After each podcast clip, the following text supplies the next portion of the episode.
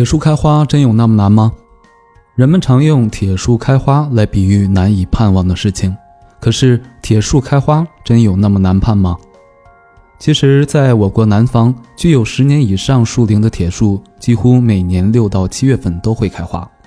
据说，在重庆北温泉曾有一棵铁树，一连二十六年都开了花。那为什么人们还说铁树开花终身难盼呢？铁树虽然在南方经常开花，可是，在北方就完全不同了。在我国北方各省，包括黄河流域甚至长江流域，铁树仅见于温室栽培，它们终生都不开花，或者几十年才开一次花。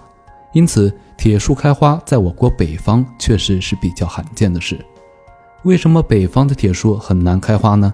这是因为铁树怕冷，它们的老家在热带。到了北方，能保住小命就不错了，更别说开花了。